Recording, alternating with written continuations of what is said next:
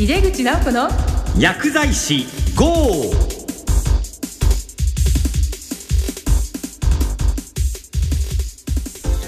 こんばんは。帝京平成大学の井出口直子です。この番組は薬剤師の方々に役立つ最先端情報をお届けし薬剤師を応援してまいります。さてスペシャリストの仕事をテーマにお届けする3回目は救急薬剤師に注目してお届けしますところでこの番組にメールが届いています。ちょっと読ませていただきます。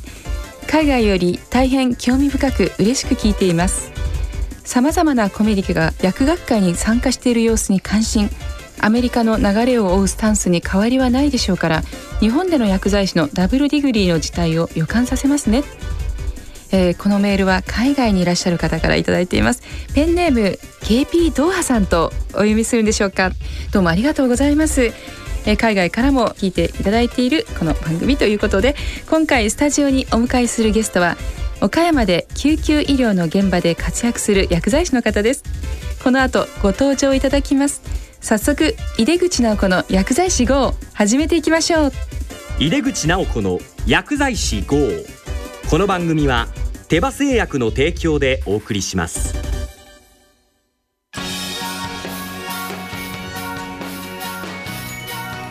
療現場の皆様に信頼いただける。そんなジェネリック医薬品をお届けすること。それが私たちの願いです。人生を微笑もう。ジェネリック医薬品の手羽製薬です。井出口直子の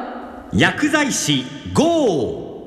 井出口直子がお送りしています。番組ではスペシャリストの仕事をテーマに特集しています。本日のゲストは岡山大学大学院救急薬学分野准教授の名倉博則さんです。どうぞよろしくお願いいたします。よろしくお願いします。救急薬学分野にいらっしゃるわけですけどもそれまではどのようなお仕事をされていたのかまあ先生のキャリアを簡単に教えていただけますか？はい。私は東京の昭和大学薬学部の出身です、はい、大学を卒業後には、えー北海道大学の薬学部で研究に従事しました。ずっと研究だったんです。でその後、まあまた母校に戻ったりそれから医学部の助手をしたりですね、ええ。医学部の薬理学で助手をした時期がありました、はい、まあ、その後博士研究員といって、はい。まあ、また研究の道をずっとしばらくやってたんですね。東京工業大学の生命理工学部っていうところにもおりました、はい、はい、それからまあその後に私36歳で初めて薬剤師を経験しました、あそれは病院ですか、はい、昭和大学病院の薬剤部におりましてそこでまあ臨床を勉強しましたね。はい、はい、それが本当に今の救急薬学を始めてるこう原点でもあるかもしれませんね。はい。そうですか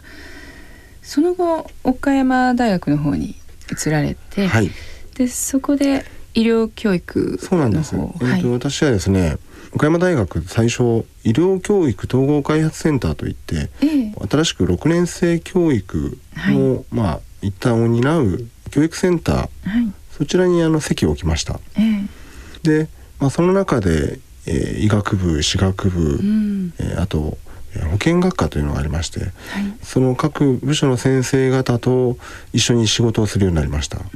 その中でも特に救急領域とかですね、えー、それからプライマリーケアの領域、はい、でそういったところを医師薬、えー、垣根なく、えー、医療教育をするとい。うことで、はい、まずは自分で実践してみたり、えー、でやってるところを見せたりですね、えー、そういうところをまあ、当初はしておりました。えー、確かに私もあの先生の大学のねそのえー、多職種連携といいますかいろんな学科が一緒にやってるっていうのをね、はい、あの以前見せていただいたことがあります。すね、今チーム医療って結構推進されてますよね。そうですね。大学、はい、はい。昨年の10月からもう本格的にこの救急薬学の方をされて、はい、で今年の3月に救急薬学分野というのをこう正式に席を移されたという、はい、そういうことなんですよね。はいそうです。はい。であのまあ日本の薬学部の中でも岡山大学だけですねこの救急薬学分野というのを設置されているのはですね、はいえー、現在のところ岡山大学だけですね。ですね。はい、であの皆さん非常に興味があるところだと思うんですけども、はい、先生ズバリこの救急薬学というのは一体何をするところなんでしょう？か。従来救急医療っていうのは、えー、えーと医師看護師が中心となって、はい、えー、重症の患者さんを救命すると。いう、あの概念だと思うんですね、はい、えー、それが医師も看護師も非常にあの仕事が多岐にわたって、はい、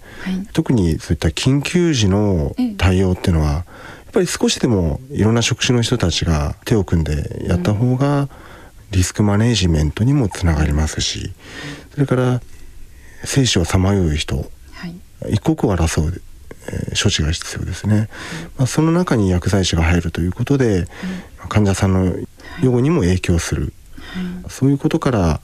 えー、薬剤師は古くから我が国でもいくつかの施設では薬剤師が活躍してました、ただやはりそれがもう全国的に浸透してるわけではなく、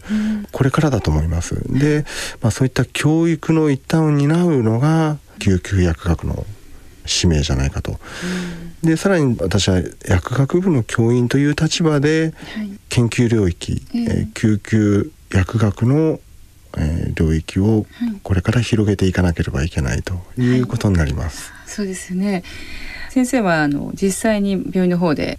臨床現場でも具体的にね動いてらっしゃいますし当然その研究っていうのもしてらっしゃると2つ当然やられているわけなんですけども現場ではもう薬剤師がズバリその救急の現場で役立つことっていうのはどういうことなんですか？まずうちでは朝8時半からの救急のカンファレンスに薬剤師も一緒に参加して、はい、でその日の患者さんの処置どういうふうにしていくか、あるいは治療方針を決める中で、薬物治療をどういう方向性で持っていったらいいかっていうことを意見を求められたりします。はい、えっ、ー、とやはり薬の情報をい。ち早く医療スタッフに伝えるというのは非常に効果的ではないかというふうには考えてます。また医師からも常にそばにいてもらえると非常に助かるというふうに言われて、まあそういうお言葉をいただいて大変ありがたいですね。もうはい。救急の患者さんっていうのはなんかこうイメージとしてはこうバーッと運ばれてきてっていう。それで、まあ、一刻を争うようなこう時間との戦いみたいな、そういうイメージなんですけれども、ね。はい、おっしゃる通りです、はい、まあ、そういうところにも薬剤師がこういることによって、より早くそうですね。その方が飲んでる薬をキャッチして、はい、まあ、手術ができるかどうかっていうのを見たりとか、はい、症状から原因を特定する一助も薬剤師は担ってるんですね。そうですね。あのありますあります。本当にあの例えば痙攣が起きてる患者さんで、えー、何が原因かと。からあるいは薬疹が出てる患者さんですね、えー、何が原因かっていうのを医師と一緒に特定したりですね、そういう場面っていうのは今までいくつか経験しました。そうですか、はい、先生が救急薬学にこうしっかり軸足を持とうと思ったきっかけっていうのは何でしょうかね。先生そのさっき災害のこともおっしゃっていましたけども災害支援も随分していらっしゃると思うんですけどもそれも一つありますでしょうかね、そうですね。医療教育の中でもその災害医療の教育っていうのは、災害が起きてからじゃないとみんな腰動かさないんですよね。そうですね、えー、災害となると、ね、そうですね。いうイメージがありますが、はい、あの東日本大震災で、うん、もうあれだけの被害が出てですね、えー、全国各地で災害教育っていうのは最近盛んになってると思うんですけれども、うん、岡山って災害がないんですよ実は。はい、地震が過去百数十年大きな地震が一回もない。台風も来ない。台風もない、えーまあ、そういったところで、はい、だからこそ災害に対する教育をしっかりして、はい、でいつ来てもそれに備えられるようにあるいは医療支援にいつでも飛んでいけるような体制を作るっていうような意識づけは非常に今あの盛んに行ってます。それはもう救急薬学だけじゃなく、岡山大学もそうですし、まあ、岡山全部そうですね。いろんな施設で災害教育っていうのは本当にたくさん、えー、されてますね。そうですか、はい、その災害教育をする相手の対象というのはその医療従事者がメインですか？それともえあの岡山大学の、えー、救急医学科の氏家先生という、はい、えー、教授氏家教授がですね NPO の救命岡山っていう、えー、組織を作られてですね、はい、で私もその救命岡山入ってるんですけれども、例えば高校だとかそれから弁護士事務所さんとか、税理士事務所さんとかですね、そういったところで、救命講習やってほしいって依頼が来るんですね。はい、なんで毎週のようにそういう救命講習とか、災害講習ってやってるんですね。あと脳卒中の救命講習だとか、それからライフサポートコースっていうのは何種類かあるんですね。はい、であの BDLS っていうのはこれがあのベーシックディサスターライフサポートっていうのがありまして。まあ、そういうのも岡山で開催されたり、救急関係のイベントがしょっちゅうあるんですね。そうなんですね。そういうところに私も借り出され、一緒に一緒に活動して。そうするとこう岡山では医療従事者だけではなく、はい、もう地域ぐるみでねそういう防災の意識を高めていらっしゃるという、私先生のその以前のご発表の中でちょっと医療従事者のねチーム医療の方に戻りたいと思うんですけども、はい、チームの中でこう災害が起きた時どう動くかっていうようなシミュレーションをよくやるというふうにおっしゃってましたよね。でもとっても興味があって私もそれぜひ体験してみたいと思っているんですけど、はい、あの中で具体的に薬剤師っていうのはどういう動きをするんですか？何かこう災害起きましたっていう時にどう動くかとかどうトリアージをするかっていうことをやっていると思うんですけれども、はい、そうですね。基本的には緊急時っていうと人手が足りません。やっぱり医療者もですね、えー、そういった時に例えば薬剤師が患者さんの意識レベルを医師に伝えるとか、はい、それからまあ、必要な処置はどんなことが必要なのか。例えば、この人は酸素の投与が必要なのか、実は酸素って医薬品なんですよね。私も言われるまでははあと思いましたけど、えー、えー、酸素の投与っていうのは非常にやっぱり緊急時には大事ですよね。はい、まあ、そういうのも薬剤師がこう、はい、起点を利かす一つのところだと思いますね。もう災害時には、うん薬剤師はこう薬のことにね、まあ、酸素も薬かもしれませんけど特化するんではなくて、はい、患者さんの意識レベルを見たりとか何が必要かっていうと、まあ、まさにそのフィジカルアセスメントをしなきゃいけないってことですよね。その通りですね。そうですね。そうしますと先生の救急薬学には、はい、当然そのフィジカルなものを見て判断しなさいという内容がいっぱい入ってるということでしょうかね。はい、そうですあの、やっぱり救急現場で我々もあのフィジカルアセスメントをすることによって、副作用のまあ早期発見つながってると思うんですよね。であの朝のカンファレンスでもいつも話に出るんですけど、抗菌剤がまあ効果が出てるか出てないかっていうのを、割と薬剤師が医師にコメントしたりすることはありますね。そうですか、はい。まあ、そういったところで本当にフィジカルアセスメントってあの狭間先生が薬剤師に対して素晴らしい教育をしてくださってますけどもあれがどんどんどんどん本当広がると、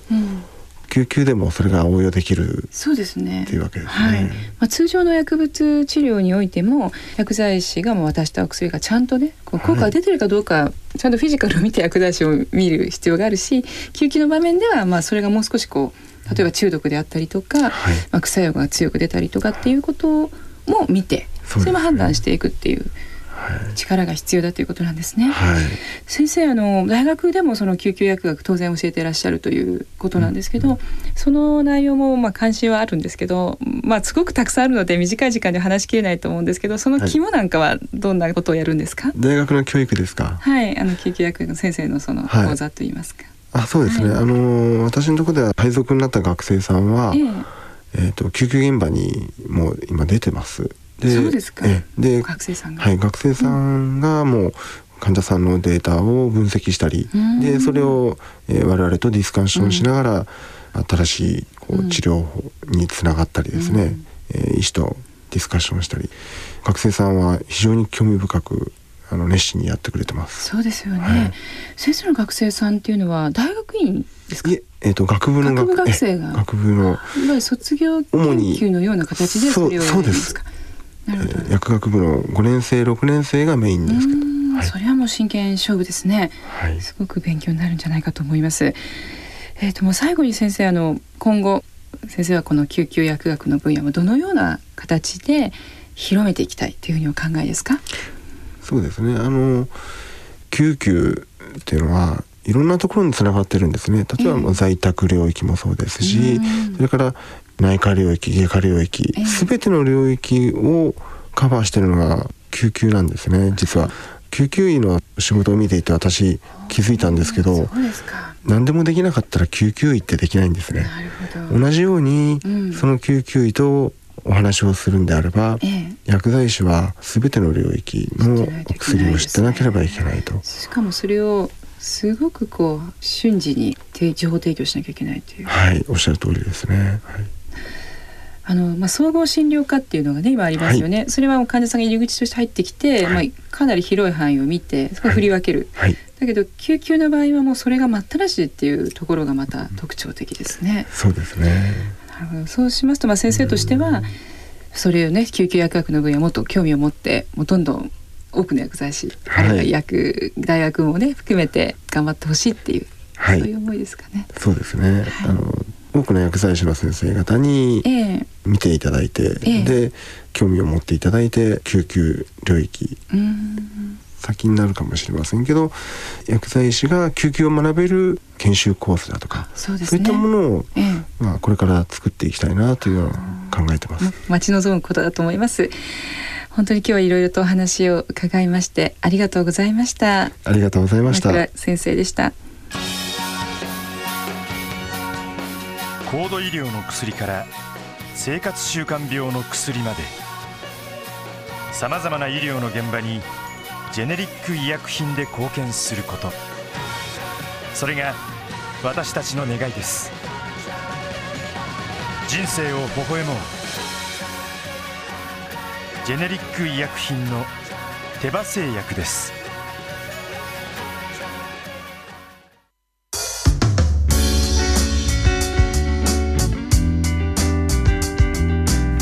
出口直子がお送りしてきました井出口直子の薬剤師号いかがでしたか？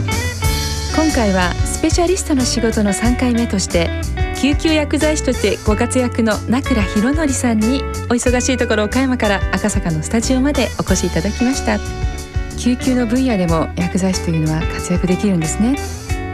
そのためにはフィジカルアセスメントも必要ですしより広い分野の薬学の知識がないと務まらないということもよくわかりましたでもチャレンジする価値のある分野だと思いますさてこの番組は毎月第2第4水曜日夜8時40分から放送していますラジコ .jp でもラジオ日経の放送は全国で聞けますまたこの番組は放送後にオンデマンドポッドキャストを配信しています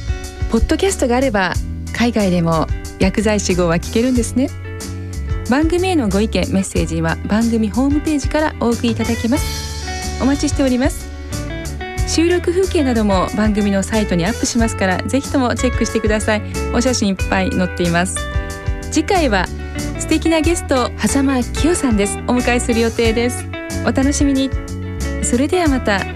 帝京平成大学井出口直子でした。井出口直子の薬剤師号。この番組は手羽製薬の提供でお送りしました。